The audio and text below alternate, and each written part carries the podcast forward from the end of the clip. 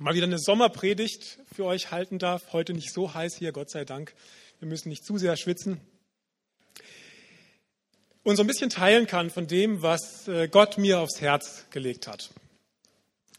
Wir hatten ja letzte Woche die Predigt von Steffen, da ging es um den Jona, den Propheten, der von einem Fisch verschluckt wurde. Nun ist es für Propheten nichts Ungewöhnliches, dass sie wirklich haarsträubende Dinge erleben mit Gott und in ihrem Dienst. Oft hatte das auch damit zu tun, dass Gott den Propheten aufgetragen hat, ähm, symbolische Handlungen auszuführen, um eben seine, sein Wort nicht nur mündlich äh, zu den Menschen zu bringen, sondern auch wie, wie durch eine zeichenhafte Handlung. Und heute soll es um einen Propheten gehen, der auch sehr krasse Dinge erlebt hat zum Beispiel hatte Gott ihm gesagt, dass er sich 390 Tage lang auf seine linke Seite legen sollte und 40 Tage lang auf seine rechte Seite legen sollte und dabei gegen Israel weissagen, also Israel anklagen für seine Schuld. Also insgesamt 430 Tage lang auf einer Seite. Oder zu einer anderen Zeit sollte dieser Prophet sein Hab und Gut vors Haus stellen am helllichten Tag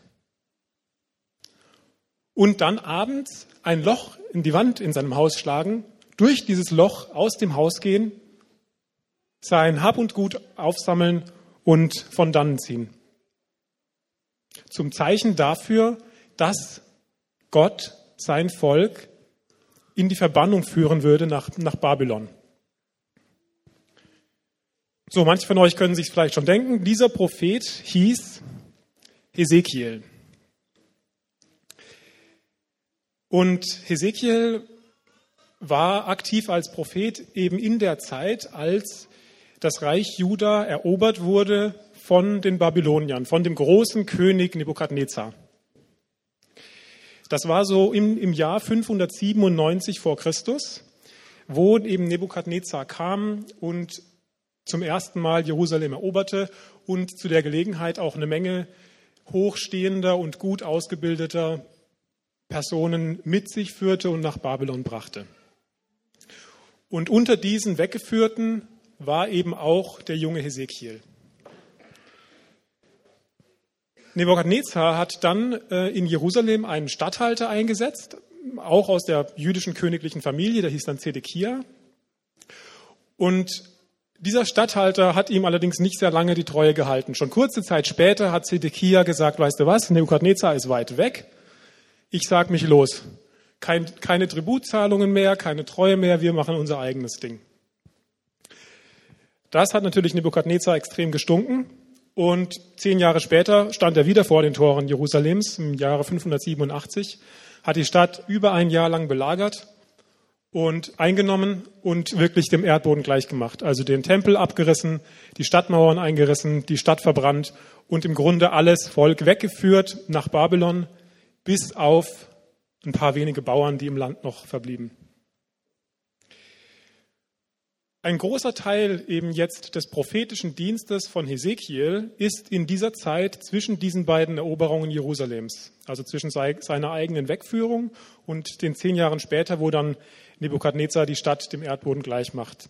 Und in dieser Zeit liegt eben auch das Kapitel, das wir uns heute zusammen anschauen werden, im Buch Hesekiel, nämlich das Kapitel 16. Und wir schauen uns das zusammen an, weil wir glauben, dass auch heute noch, 2600 Jahre später, Gott zu uns spricht durch das, was Hesekiel seinem Volk damals zu sagen hatte. Und dieses Kapitel ist eine Geschichte, die in ganz besonderer Weise uns was zeigen kann, wie Gott ist und welche Geschichte er mit uns Menschen schreibt und eben auch mit jedem Einzelnen von uns. In diesem Kapitel beschreibt Gott seine Geschichte mit den Menschen in Israel im Bild eines Liebhabers. Eines Liebhabers mit seiner Frau. Und wir werden durch diesen Text in drei Abschnitten gehen. Zunächst der erste Teil, den habe ich überschrieben. Gottes Erbarmen über die Verachteten. Der zweite Teil dann der verachtete Gott. Und der dritte Teil Gottes unglaubliche Liebe. Zum ersten Teil. Ich möchte Ezekiel Kapitel 16 lese ich die Verse 1 bis 14. Da schreibt Ezekiel. Und des Herrn Wort geschah zu mir. Du Menschenkind, tu kund der Stadt Jerusalem ihre Gräuel und sprich. So spricht Gott der Herr zu Jerusalem. Nach Geschlecht und Geburt bist du aus dem Lande der Kanaaniter. Dein Vater war ein Amoriter, deine Mutter eine Hittiterin. Bei deiner Geburt war es so. Am Tag, als du geboren wurdest, wurde deine Nabelschnur nicht abgeschnitten. Auch hat man dich nicht mit Wasser gebadet, damit du sauber würdest, dich nicht mit Salz abgerieben und nicht in Windeln gewickelt. Denn niemand sah mitleidig auf dich und erbarmte sich, dass er etwas von all dem an dir getan hätte, sondern du wurdest aufs Feld geworfen. So verachtet war dein Leben, als du geboren wurdest. Ich aber ging an dir vorüber und sah dich in deinem Blut liegen und sprach zu dir, als du so in deinem Blut dalagst, du sollst leben. Ja, zu dir sprach ich, als du so in deinem Blut dalagst, du sollst leben und heranwachsen wie ein Gewächs auf dem Felde machte ich dich. Und du wuchsest heran und wurdest groß und schön. Deine Brüste wuchsen und du bekamst lange Haare. Aber du warst noch nackt und bloß. Und ich ging an dir vorüber und sah dich an. Und siehe, es war die Zeit, um dich zu werben. Da breitete ich meinen Mantel über dich und bedeckte deine Blöße. Und ich schwor dir's und schloss mit dir einen Bund, spricht Gott der Herr, dass du solltest mein sein. Und ich badete dich mit Wasser und wusch dich von deinem Blut und salbte dich mit Öl und kleidete dich mit bunten Kleidern und zog dir Schuhe von feinem Leder an. Ich gab dir einen Kopfbund aus kostbarer Leinwand und hüllte dich in seidene Schleier und schmückte dich mit Kleinoden und legte dir Spangen an deine Arme und eine Kette um deinen Hals und gab dir einen Ring an deine Nase und Ohrringe an deine Ohren und eine schöne Krone auf dein Haupt. So warst du geschmückt mit Gold und Silber und gekleidet mit kostbarer Leinwand, Seide und bunten Kleidern. Du aßest feinstes Mehl, Honig und Öl und wurdest überaus schön und kamst zu königlichen Ehren. Und dein Ruhm erscholl unter den Völkern deiner Schönheit wegen die vollkommen war durch den Schmuck, den ich dir angelegt hatte, spricht Gott der Herr. Das ist der erste Teil der Geschichte. Jerusalem und mit ihm als Bild auch das äh, Volk Israel wird als Neugeborenes geschildert, das wirklich in der Gosse liegt. Ja, verachtet, hilflos, totgeweiht. Und Gott nimmt es zu seiner Frau und durch seine Fürsorge wächst sie heran und wird schön und gelangt zu großem Ansehen. Wenn wir jetzt ein paar Aspekte hier rausgreifen auf, aus diesem Text. Es fällt schon mal auf, ja, äh, gleich am Anfang in Vers 3, der Stammbaum Israels. Wenn ihr so ein bisschen im Alten Testament schon unterwegs wart, ja, dann wisst ihr, Kanaaniter, Amoriter, Hethiter, ja, das ist jetzt nicht der Stammbaum, den man sich so äh, wünschen würde. Ja. Also meistens lesen wir von den dreien im Zusammenhang mit Sünde und Gericht. Ja, also das ist schon mal eine schlechte Herkunft im Grunde in der, aus, der, aus der biblischen Sicht. Und dieses Kind ist wirklich in einer Situation der puren Verachtung. Ja, nicht einmal das Notwendigste, nicht einmal das Selbstverständlichste wurde getan für dieses Kind. Es wurde geboren und aufs Feld geschmissen.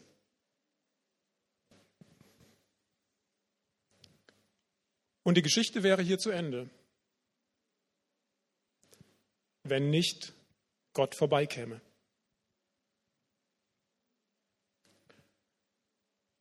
Und in Vers 6 begegnet uns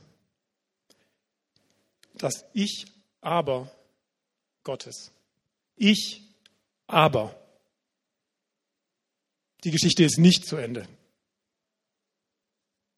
Gott kommt vorbei.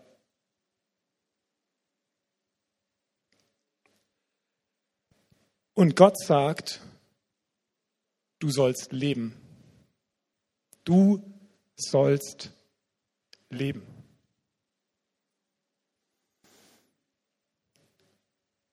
Und das ist auch Gottes Überschrift über deinem Leben, über meinem Leben. Du sollst leben. Wenn du mutlos bist und verzweifelt, du sollst leben. Wenn du krank bist und ohne Kraft, du sollst leben. Wenn du unsicher bist und ängstlich, du sollst leben. Dieses Ich aber Gottes ändert die Geschichte und es ändert auch deine Geschichte, wenn du es zulässt. Und wir sehen in diesem Text auch, was es bedeutet, wenn Gott sagt, du sollst leben. Gott ist ja nicht irgendwer und er hilft nicht nur ein bisschen. Er beschenkt dieses Kind überreich. Er gibt ihm bunte Kleider und bunte Kleider waren was sehr Wertvolles. Wir sehen das ja auch an Josefs buntem Rock, wenn ihr euch an die Geschichte erinnert. Feines Leder, eine schöne Krone, Gold und Silber. Also wirklich königliche Ehren. Sie kommt zu königlichen Ehren, wird wunderschön. Gott geht eben weit über das Notwendige hinaus. Er beauftragt nicht einfach eine Amme und sagt, hier hast du ein bisschen Geld, hier ist das Kind, kümmere dich, ich muss weiter. Nein. Das an sich wäre ja schon bemerkenswert gewesen. Ja, wenn, wenn Gott so wäre, das wäre, ja schon, das wäre ja schon bemerkenswert. Aber er geht viel weiter darüber hinaus. Gott gibt dem Kind sich selbst. Wir lesen in Vers 9, ich badete dich mit Wasser und wusch dich von deinem Blut und salbte dich mit Öl.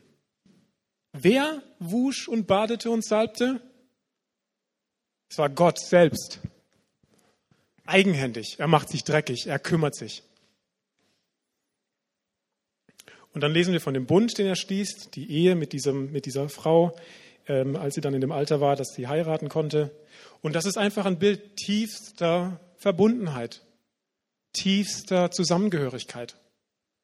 Gott gibt sich selbst und er möchte diese Frau für sich selbst. Und das gilt auch für uns. Gott rettet uns nicht einfach nur so aus Erbarmen über unsere Hilflosigkeit. Er will uns für sich. Gott will uns für sich. So sehr liebt er uns. So sehr liebt uns Gott, dass er uns für sich selbst will. Und das ist die Wahrheit über deinem Leben. Gott will dich für sich. Er erbarmt sich nicht so in einer Weise über uns, dass er sagen würde, komm, die sind so arm dran, da muss man was tun ich richte denen mal ein nettes Paradies irgendwo ein und da können sie dann glücklich sein. Er ruft uns zu sich selbst als seine Geliebte, als seine Braut, als sein intimes Gegenüber.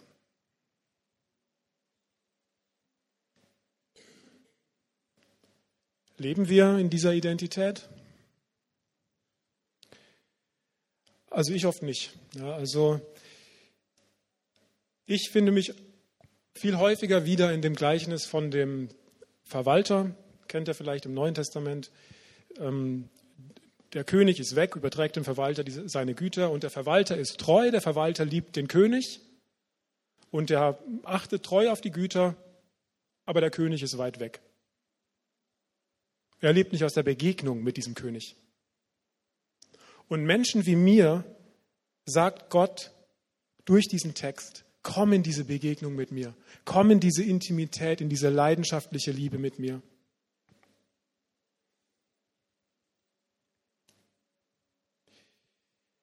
Jetzt ist die Geschichte natürlich hier noch nicht zu Ende.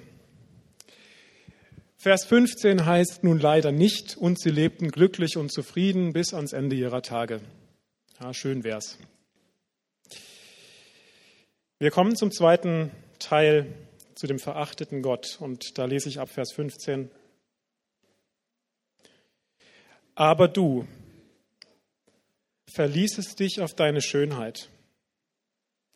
Und weil du so gerühmt wurdest, triebst du Hurerei und botest dich jedem an, der vorüberging, und warst ihm zu Willen. Du nahmst von deinen Kleidern und machtest dir bunte Opferhöhen daraus und triebst dort deine Hurerei, wie es nie geschehen ist, noch geschehen wird. Du nahmst auch dein schönes Geschmeide, das ich dir von meinem Gold und Silber gegeben hatte, und machtest dir Götzenbilder daraus und triebst deine Hurerei mit ihnen. Und du nahmst deine bunten Kleider und bedecktest sie damit. Und mein Öl und Räucherwerk legtest du ihnen vor. Meine Speise, die ich dir zu essen gab, feinstes Mehl, Öl und Honig, legtest du ihnen vor zum lieblichen Geruch. Ja, es kam dahin, spricht Gott der Herr, dass du deine Söhne und Töchter nahmst, die du mir geboren hattest, und opfertest, opfertest sie ihnen zum Fraß. War es denn noch nicht genug mit deiner Hurerei, dass du meine Kinder schlachtest und ließest sie für die Götzen verbrennen? Und bei all deinen Gräueln und deiner Hurerei hast du nie gedacht an die Zeit deiner Jugend, wie du bloß und nackt warst und in deinem Blute lagst. Und nach all diesen deinen Übeltaten, o weh, weh dir, spricht Gott der Herr, bautest du dir einen Hurenaltar und machtest dir ein Lager darauf an allen Plätzen. An jeder Straßenecke bautest du dein Hurenlager und machtest deine Schönheit zum Abscheu. Du spreiztest deine Beine für alle, die vorübergingen, und triebst viel Hurerei. Zuerst triebst du Hurerei mit den Ägyptern, deinen Nachbarn voller Geilheit, und triebst viel Hurerei, um mich zu reizen. Ich aber streckte meine Hand aus gegen dich und entzog dir einen Teil meiner Gaben und gab dich preis der Willkür deiner Feinde, der Töchter der Philister, die sich schämten über dein schamloses Treiben. Danach triebst du Hurerei mit den Assyrern, weil du nicht satt geworden warst. Du triebst mit ihnen Hurerei und wurdest auch hier nicht satt. Da triebst du noch mehr Hurerei mit dem Krämerland Chaldea, doch auch da wurdest du nicht satt. Wie fieberte doch dein Herz, spricht Gott der Herr, dass du alle diese Werke einer großen Erzhure tatest dass du einen Hurenaltar bautest an allen Straßenecken und dir ein Hurenlager machtest auf allen Plätzen. Dazu warst du nicht wie sonst eine Hure, denn du hast ja Geld dafür verschmäht. Du Ehebrecherin, die du dir Fremde anstelle deines Mannes nimmst. Allen anderen Huren gibt man Geld. Du aber gibst allen deinen Liebhabern noch Geld dazu und kaufst sie, damit sie von überall her zu dir kommen und mit dir Hurerei treiben. So ist es bei dir mit deiner Hurerei umgekehrt wie bei anderen Weibern, weil man dir nicht nachläuft und dir nicht Geld gibt, sondern du noch Geld dazu gibst. Bei dir ist es also umgekehrt. So, ein ziemlich, ziemlich saftiger Text. Ne? Also die Bibel kann schon auch eine ganz klare Sprache finden. Und Gott auch, ja, also. Die Geschichte jetzt nimmt eine ganz radikale Wendung. Ja, eben haben wir noch geschwelgt in dieser Romantik, in dieser Liebe, in dieser wunderschönen Geschichte. Und mit Aber du beginnt ein Teil dieser Geschichte, der einfach nur uns die Münde offen stehen lässt, ehrlich gesagt.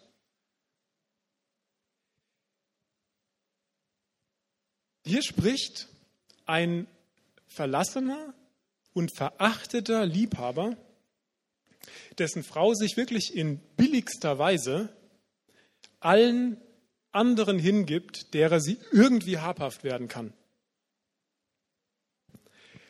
Gott hat sich über dieses verachtete und totgeweihte Mädchen erbarmt, sie überreich beschenkt, zu einer wunderschönen Frau gemacht, zur Königin gemacht. Und jetzt verachtet dieses Mädchen zur Frau gereift Gott selbst, ihren Ehemann. Und das in einer so billigen Weise. Was geht wohl vor in ihr, dass sie sich dazu hingibt?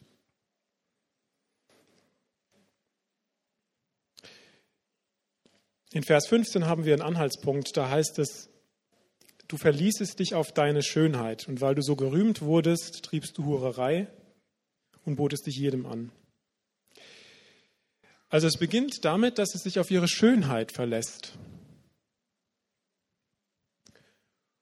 und gerühmt wird und dann mehr will, mehr Ruhm. Und sie vergisst ihre Schönheit, sie vergisst ihren Ehemann, sie vergisst, woher überhaupt ihr Leben, ihre Stellung erst kommt und sucht sich möglichst viele andere Liebhaber. Sie stellt sogar die Geschenke ihres Ehemannes in den Dienst ihrer Hurerei.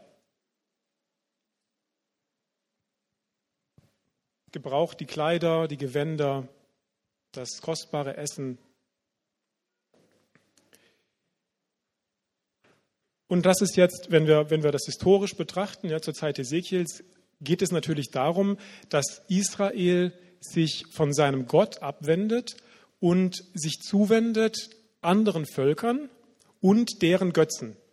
Ja, also diese, diese Hurerei, das ist im Grunde wirklich das sich verlassen Israels auf die Macht umgebender Völker wie den Ägyptern. Ja, wir lesen auch immer wieder in den Geschichtsbüchern der Bibel, wie, die, wie das Volk Israel zu Ägypten geht als, als, als Hilfe, ja, dass sie sie ähm, unterstützen, dass immer wieder in massiver Weise der Götzenkult gefördert wird, ähm, der eigentlich aus den umgebenden Völkern kommt und sich Israel all diesen Götzen äh, hingibt. Bis dahin, wie wir auch im, im, Text gesehen haben, dass sie ihre, dass die Menschenopfer darbringen. Ja? Was Gott strikt verboten hatte und gesagt hat, es ist mir ein Gräuel. Diese Menschenopfer waren aber Teil der, des Götzenkultes der, der umgebenden Völker und Israel ist bis dahin gegangen, dass sie sich darauf eingelassen haben und Menschenopfer dargebracht haben. Ja, das ist also dieser, das ist der Ehebruch Israels in dem Bild gesprochen.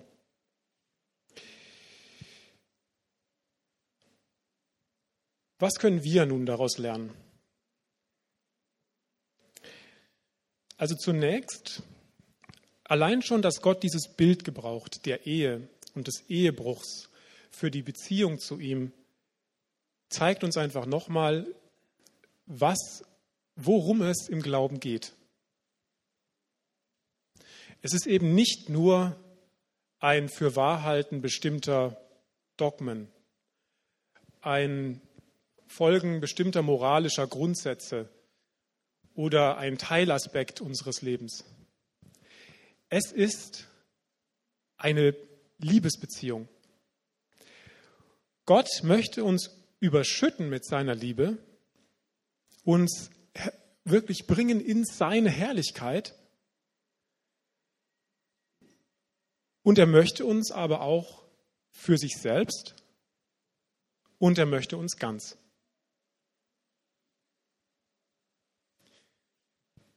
Deswegen ist wirklich der Glaube ein ganzes sich einlassen in der Liebesbeziehung zu diesem einen Gott.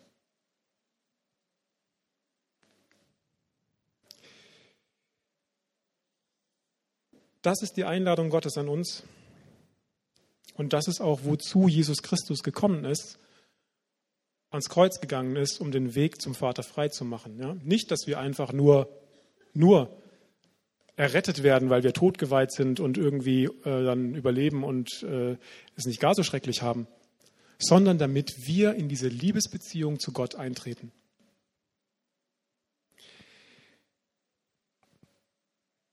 Nun ist der Ursprung dieses Ehebruchs in diesem Bild, wie Hesekiel das beschreibt, ist im Grunde ein Abbild ähm, der ersten Sünde der Menschen. Ja, wenn wir auch an den Anfang der Bibel schauen, im Grunde haben sich die ersten Menschen auch schon von Gott abgewandt, weil sie mehr wollten.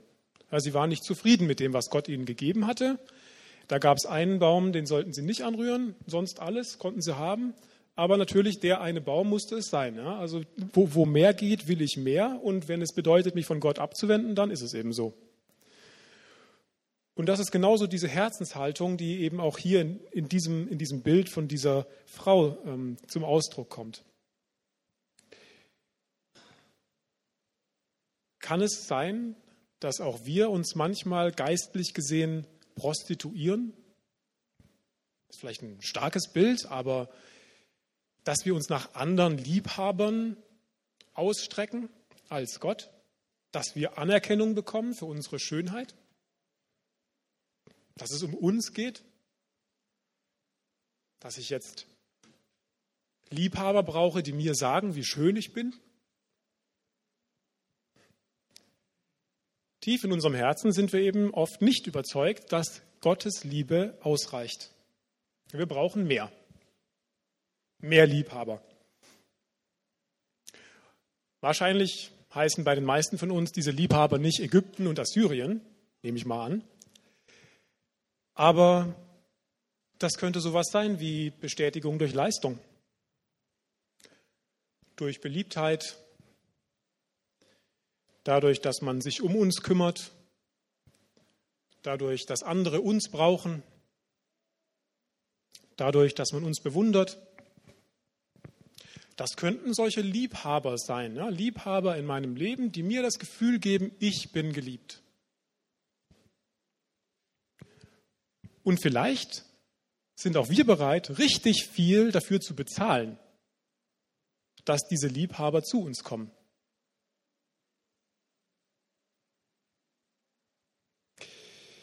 Wir leisten bis zum Burnout. Oder wir legen so viel Wert auf Beliebtheit und Harmonie, dass wir alle Konflikte in uns schlucken, dass wir unsere eigenen Bedürfnisse verleugnen und den Groll in uns tragen. Nur nach außen alles super, alles bestens. Das ist ein hohen Preis, den wir für diesen Liebhaber bezahlen.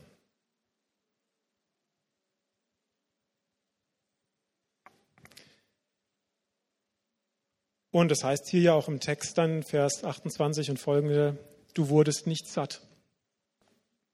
Und so ist es eben mit diesen anderen Liebhabern.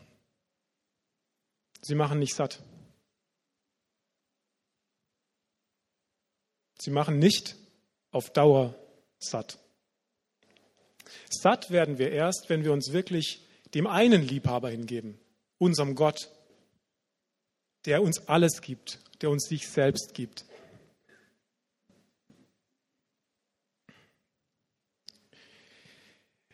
Und nun sehen wir, was das mit Gott macht, dieses ganze Verhalten seiner Frau.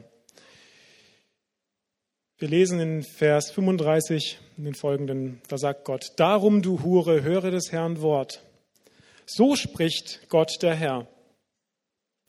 Weil du bei deiner Hurerei deine Scham entblößest und deine Blöße vor deinem Liebhabern aufdecktest und wegen all deiner gräulichen Götzen und wegen des Blutes deiner Kinder, die du ihnen geopfert hast, darum, siehe, ich will sammeln alle deine Liebhaber, denen du gefallen hast, alle, die du, die du geliebt, samt allen, die du nicht geliebt hast, und will sie gegen dich versammeln und von überall her und will ihnen deine Blöße aufdecken, dass sie deine ganze Blöße sehen sollen. Und ich will dich richten, wie man Ehebrecherinnen und Mörderinnen richtet. Ich lasse Grimm und Eifer über dich kommen. Und ich will dich in ihre Hände geben, dass sie deinen Hurenaltar abbrechen und deine Lager einreißen und dir deine Kleider ausziehen und dein schönes Geschmeide dir nehmen und dich nackt und bloß liegen lassen. Und sie sollen eine Versammlung gegen dich einberufen und dich steinigen und mit ihren Schwertern zerhauen und deine Häuser mit Feuer verbrennen und an dir das Gericht vollstrecken vor den Augen vieler Frauen. So will ich deiner Hurerei ein Ende machen und auch Geld sollst du nicht mehr dafür geben.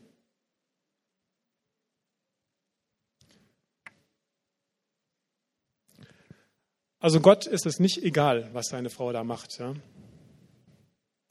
Er sagt nicht, na gut, wir hatten unsere Zeit, es war schön, wir haben es genossen, es hat sich irgendwie auseinanderentwickelt und jetzt gehen wir jeder unserer Wege. Mit der gleichen Leidenschaft, mit der er seine Frau von Anfang an geliebt hat, mit der er sie überschüttet hat mit Liebe mit, und mit Schönheit, mit dieser gleichen Leidenschaft ist er auch eifersüchtig jetzt. Eifersüchtig auf diese anderen Liebhaber, denen sich seine Frau hingibt. Er glüht vor Leidenschaft und Eifersucht. Und deswegen sagt Hesekiel, ihr habt ein wirkliches Problem. Und er beschreibt im Grunde, was wenige Jahre später auch passiert ist, als Nebukadnezar zum zweiten Mal dann kam und Jerusalem komplett dem Erdboden gleichgemacht hat. Das ist genau das, was, er hier beschreibt.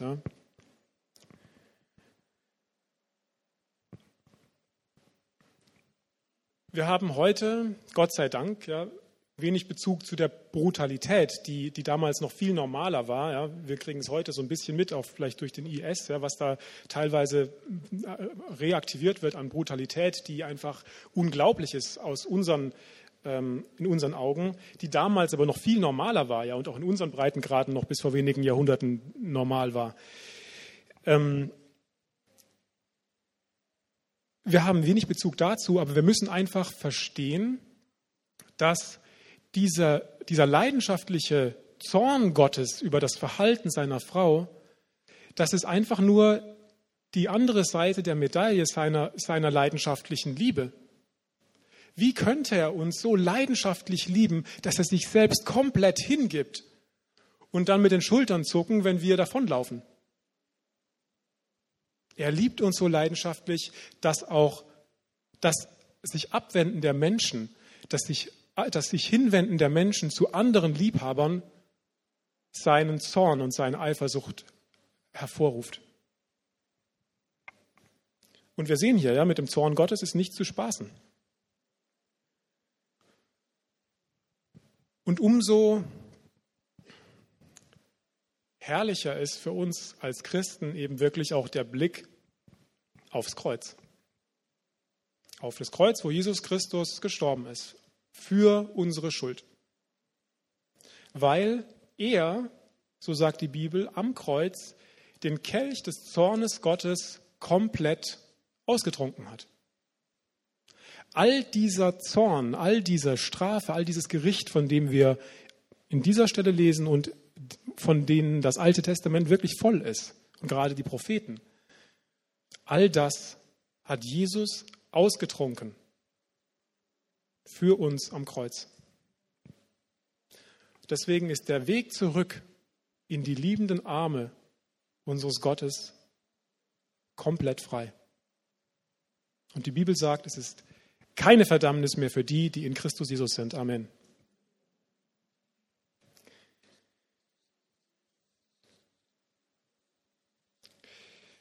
Und damit kommen wir auch zum dritten und letzten Teil dieser Geschichte. Denn es ist auch hier noch nicht zu Ende. Das Beste kommt erst noch. Ich lese am ganz am Ende Vers 60 und dann 62 und 63. Da sagt Gott, ich will aber gedenken an meinen Bund, den ich mit dir geschlossen habe zur Zeit deiner Jugend und will mit dir einen ewigen Bund aufrichten und ich will meinen Bund mit dir aufrichten, so dass du erfahren sollst, dass ich der Herr bin, damit du daran denkst und dich schämst und vor Scham deinen Mund nicht mehr aufzutun wagst, wenn ich dir alles vergeben werde, was du getan hast, spricht Gott der Herr.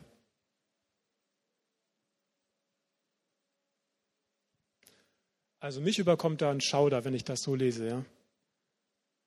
Dieser Gott gibt sich aufs Äußerste hin an diese Frau. Diese Frau wendet sich in krassester Weise von ihm ab, beschmäht ihn, beschämt ihn, verachtet ihn. Und Gott sagt dennoch, ich stehe zu dir und ich werde dir alles vergeben, was du getan hast. Und das ist die unglaubliche Liebe Gottes. Ja, das ist ja noch mal unglaublicher, als was wir am Anfang in der Geschichte gelesen haben. Nicht nur, dass Gott sich erbarmt über dieses Kind, das da im Dreck liegt und sich komplett hingibt, um es wunderschön zu machen und aufzuziehen, zu seiner Frau zu machen. Er gibt sich auch jetzt hin, wo diese Frau ihn verraten und verachtet hat.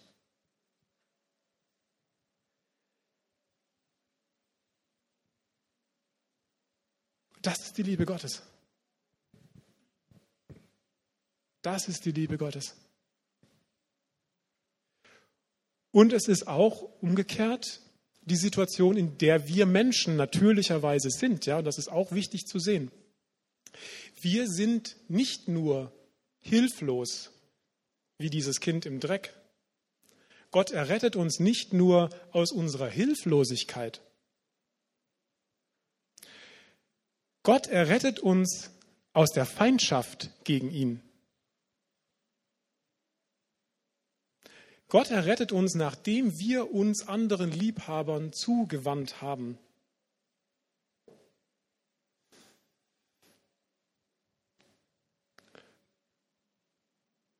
Und er richtet einen ewigen Bund auf. Ja? Er gibt uns noch mal mehr als am Anfang. Er gibt uns diesmal einen ewigen Bund. Und das ist jetzt, das ist der, das ist die Verknüpfung zu dem, wo wir heute leben. Ja? Wir sind in diesem ewigen Bund durch Jesus Christus. Halleluja, wir sind da drin. Dieser ewige Bund, das ist der Bund, in dem Gott gesagt hat, alle Schuld ist vergeben. Alle Schuld ist vergeben. Und er hat uns zu seiner wunderschönen Braut gemacht und bereitet das Hochzeitsmahl vor in Ewigkeit, wenn wir zu ihm kommen. Und das ist dann wirklich das Ende der Geschichte, auch wenn Hesekiel es jetzt hier so nicht erzählt. Aber das ist das Ende der Geschichte. Das Hochzeitsmahl Gottes mit seiner wunderschönen Braut, der er sich aufs Äußerste hingegeben hat, damit sie ganz sein ist. Bis in alle Ewigkeit.